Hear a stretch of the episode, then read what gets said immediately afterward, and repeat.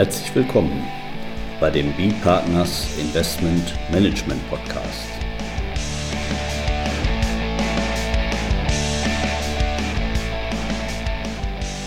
Immer wieder Mittwochs, kurzer Wochenrückblick, was in unserer Beratungspraxis besonders interessant war. Unser Thema heute, kein Grundsatz der Fremdverwaltung bei Investmentfonds unter dem Investmentsteuerrecht. Mit Holger Hartmann, Partner bei B-Partners. Und Carsten Bödecker, ebenfalls Partner bei B-Partners. Ja, Holger, kaum fahre ich in Skiurlaub, gräbst du eine interessante Entscheidung aus. Finanzgericht Köln hat gerade veröffentlicht zu dem Thema ja, des fehlenden Grundsatzes der Fremdverwaltung. Ein Thema, mit dem wir uns auch schon häufiger beschäftigt haben. Ja, Holger, magst du da mal einführen? Ja, gerne.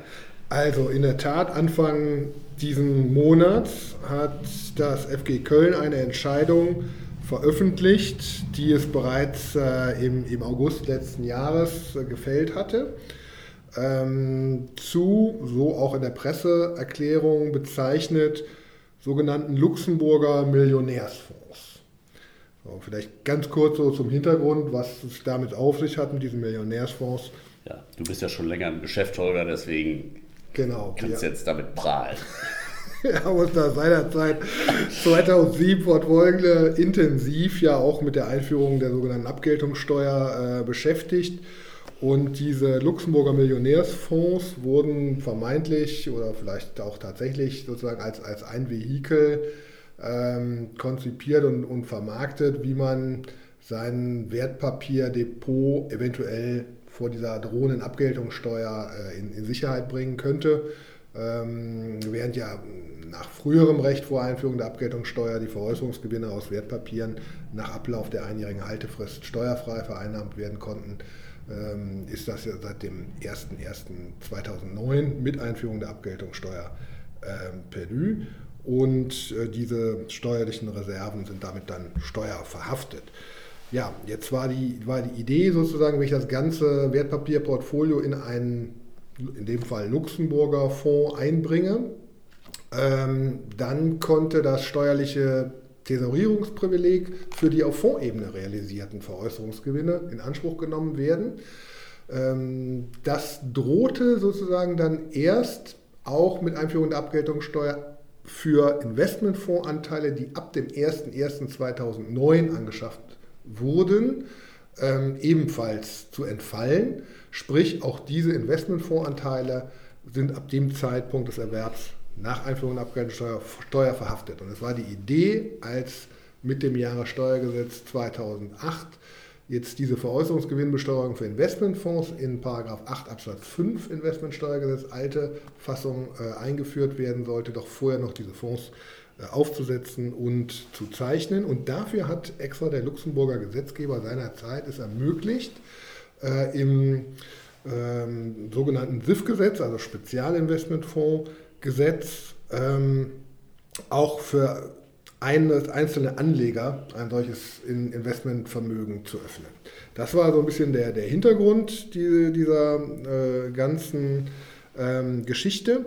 Und äh, die sind dann durchaus auch äh, genutzt worden, solche Vehikel, ähm, nachdem das Luxemburger Gesetz vom, vom 13.02.2007 also in Kraft getreten war.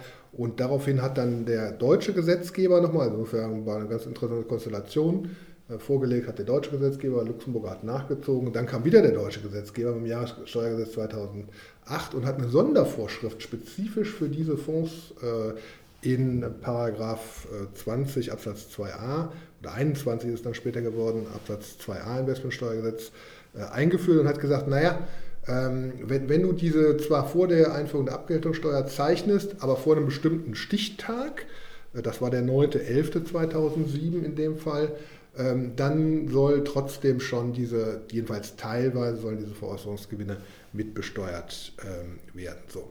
Das war also der Hintergrund und vor diesem Hintergrund hat sich dann im, im Laufe der nächsten Jahre hat sich dann die, die äh, Finanzverwaltung und insbesondere eben auch äh, die Steufer äh, damit befasst, mit diesen Themen und Steufer für diejenigen, die das jetzt hoffentlich damit nichts zu tun hatten bisher, genau. ist die Steuerfahren. Das ist insbesondere das Steuerfahren. Ja, also da genau. hier war jetzt auch schon das Strafrecht. Genau, da wurden schon, schon massive Geschütze aufgefahren.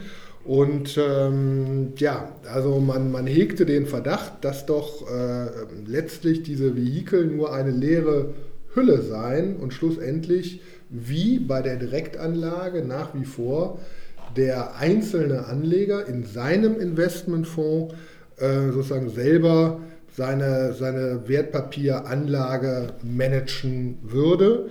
Und äh, deswegen könne sozusagen dieses Thesaurierungsprivileg für die Veräußerungsgewinne, die in diesem Portfolio realisiert werden, äh, nicht in Anspruch äh, genommen werden.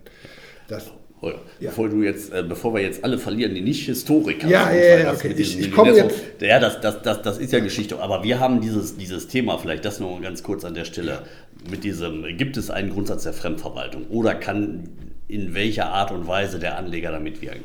Das ist aber ein, ein, ein, ein Thema, was unabhängig von diesen Millionärsfonds ja. uns auch immer wieder äh, beschäftigt hat, wo wir immer wieder auch äh, zu diesem Punkt ähm, beraten haben. Also kein, kein historisches Thema, nicht, sondern dieses Thema gibt es einen, einen, einen Grundsatz, dass der Anleger ähm, sich da komplett raushalten muss äh, aus dem äh, Investmentfonds. Gibt es dafür einen allgemeinen Grundsatz? Das, das ist eine Frage, die Sie auch heute stellen.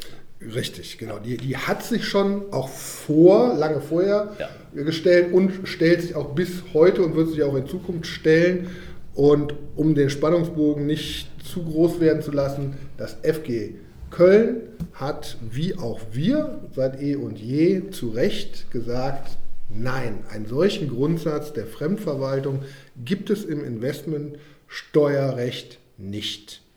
Ähm, das ist sozusagen das erste finanzgerichtliche Urteil, das das mal so klar zum Ausdruck bringt. Genau. Hat das nur zum Investmentsteuerrecht das oder im Prinzip sagen wir, auch zum Investmentsteuer? Gut, weil hier hatten wir jetzt einen Fall mit dem Luxemburger FCP, ne? deswegen müssen wir das. Aber sag mal, grundsätzlich wird ja auch diese Frage, gibt es diesen Grundsatz der Fremdverwaltung, wird ja auch eben fürs, also heute Kapitalanlagegesetz, wo fürs Investmentrecht diskutiert. Aber darüber musste jetzt nicht entschieden werden. Darüber wurde muss, dazu auch was gesagt. Dazu wurde in dem Fall nichts gesagt, in diesem Urteil. Es gibt aber eine, eine, eine Reihe von, von, älteren Urteilen auch zu, zu dieser Frage. Ähm, zivilrechtliche Rechtsprechung gibt es da vom, vom LG und, und OLG äh, Frankfurt insbesondere. Und äh, am, am Rande hat sich auch schon mal, wurde diesen Fragen auch schon mal aufgeworfen vom Finanzgericht Hessen in zwei Entscheidungen.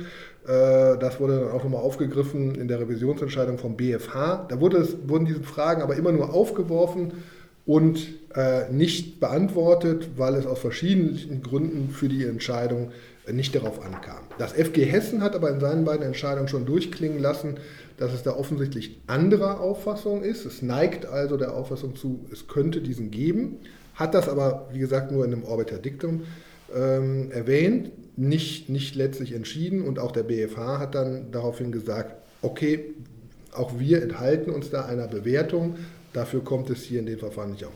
Anders im Urteil des FG Köln zu diesem gerade geschilderten Fall mit den Millionärsfonds. Ähm, das hat ganz klar äh, die Aussage getroffen, dass es bei den Investmentvermögen, in dem Fall den Luxemburger ausländischen Investmentvermögen, einen solchen Grundsatz der Fremdverwaltung nicht ähm, gebe.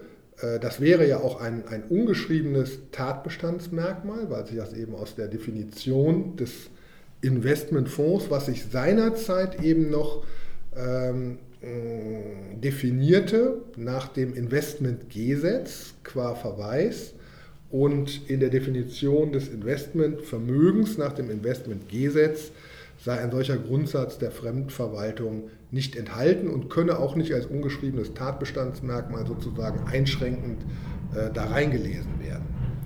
Ähm, dass die Finanzverwaltung äh, da auch keine einheitliche Auffassung zu vertreten habe, würde man schon daran sehen, dass in den Jahren 2016 und 2017 das BMF im Nachgang zu diesen Untersuchungen durch die Steuerfahndung sich auch bemüht hatte, in den Ländern eine Abstimmung herbeizuführen, wie man sich zu, diesem, zu dieser Frage eines etwaig ungeschriebenen Grundsatzes der Fremdverwaltung stellen wollte, äh, keinen kein Konsens erzielen konnte, was da offensichtlich auch unterschiedliche Auffassungen in unterschiedlichen Bundesländern zu gab, sodass niemals auch nur eine ähm, Finanzverwaltungsauffassung äh, dazu veröffentlicht wurde.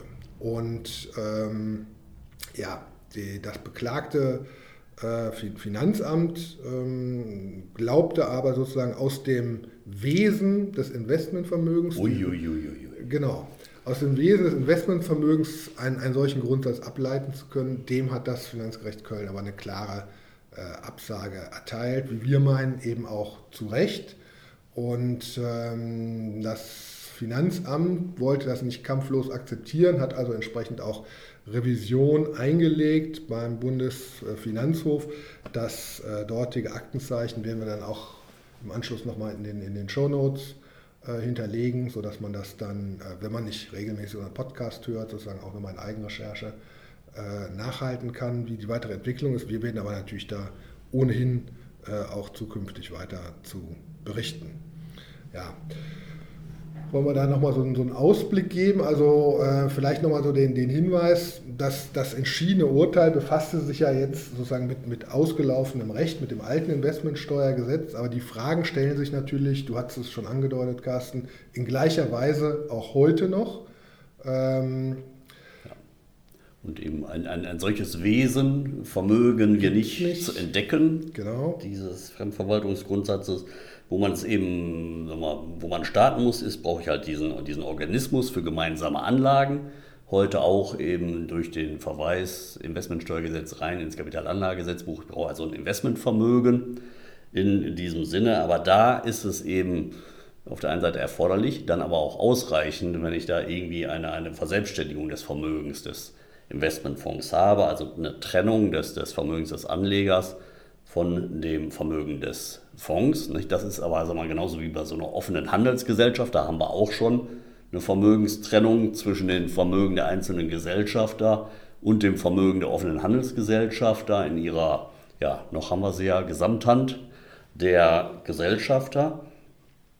Eine solche Vermögenstrennung reicht völlig aus. Da steht also sag mal, hier jedenfalls mal grundsätzlich bei, bei den gesellschaftsrechtlichen ähm, Rechtsformen eines äh, Investmentsvermögens außer Frage und hier eben also ganz konkret auch bei der äh, Luxemburger FCP, die hier wohl genutzt worden ist. Nicht? Das ist alleine diese Stelle, die man eben prüfen muss. Ich muss irgendwo eine äh, Vermögensseparierung haben, aber die fehlende Einflussnahmemöglichkeit nicht? Das ist keine Frage der, der Vermögenszuordnung, Frage der Verbandsordnung letztlich, also ähnlich wie bei den offenen Handelsgesellschaften. Und ja, das ja. ist eben kein gesetzliches Merkmal eines Investmentvermögens. Ne? Da ja. konnte ich es mir jetzt bequem machen und aus unserer alten Kommentierung äh, Investmentsteuergesetz nochmal nachschlagen, was wir uns damals schon dazu gedacht hatten. Richtig. Ja, und äh, erfreulich zumindest, dass jedenfalls das Finanzgericht Köln hier zunächst mal äh, den, ja, die, die gleichen Weg eingeschlagen hat, das Wesen auch nicht erkannt hat. Jetzt geht es eine Instanz höher zum ja. Bundesfinanzhof. Da weiß man ja natürlich nicht, je höher die Instanz, desto näher ist man vielleicht an einem solchen Wesen. weiß es nicht. Ja. Aber wir sind doch da erstmal zuversichtlich, dass das eigentlich auch nochmal eine schöne, eine schöne klärende Rechtsprechung ist zu einer Auffassung, die eben von vielen bereits so vertreten worden ist, auch von uns. Wir wollen aber nicht verhehlen, gibt auch schon andere Stimmen, auch Richtig. noch in der Literatur. Und du hast jetzt ja auch ein paar äh, Stimmen, glaube ich, schon eben angesprochen, nicht, wo das eben anders gesehen wird, aber insoweit, ja. Ja. Wenn wir das vielleicht aus unserer Sicht nochmal so, so, so eine Kernaussage zusammenfassen wollen, also wir sind der Auffassung, sozusagen, solange sich alle Beteiligten am Investment Dreieck oder Viereck sozusagen an ihre Rolle, so wie das Investmentgesetz, also heute im, im KGB geregelt, äh, halten, Ähm, solange kann sozusagen die Existenz äh, und die Anerkennung für das Investmentvermögen und damit letztlich auch für den Investmentfonds im steuerlichen Sinne nicht, nicht in Frage gestellt werden. Ja, genau. So bei den Fragen, die wir da eben untersucht hatten, da hatten wir eben auch noch andere ja. Themen angesprochen. Da waren wir eben auch sag mal, gleichzeitig auch das deutsche, im deutschen Investmentrecht, im Kapitalanlagegesetzbuch. Genau. Und da muss man dann natürlich eben auch äh, gucken, dass eben die Kapitalverwaltungsgesellschaft oder der IFM äh, ihre, ihre, Letzt, ihre Letztverantwortung ja. sozusagen auch wahrnimmt und genau. wahrnehmen kann. Genau. Aber das sind dann Detailfragen für die Einzelberatung. Ja, also ein sehr schönes und spannendes Urteil. Ja, fand ja. ich auch. Ja, vielen Dank, Holger. Mir wäre das jetzt dann doch mit meinem Skiurlaub da völlig, ja, oder zumindest erst später aufgetaucht, ja. dass das äh, Urteil veröffentlicht wurde. Ja, und dann würde ich sagen, in diesem Sinne vielen Dank an unsere Zuhörer. Ja, vielen Dank für Ihr Interesse und bis zum nächsten Mal. Ja, bis dahin. Tschüss. Tschüss.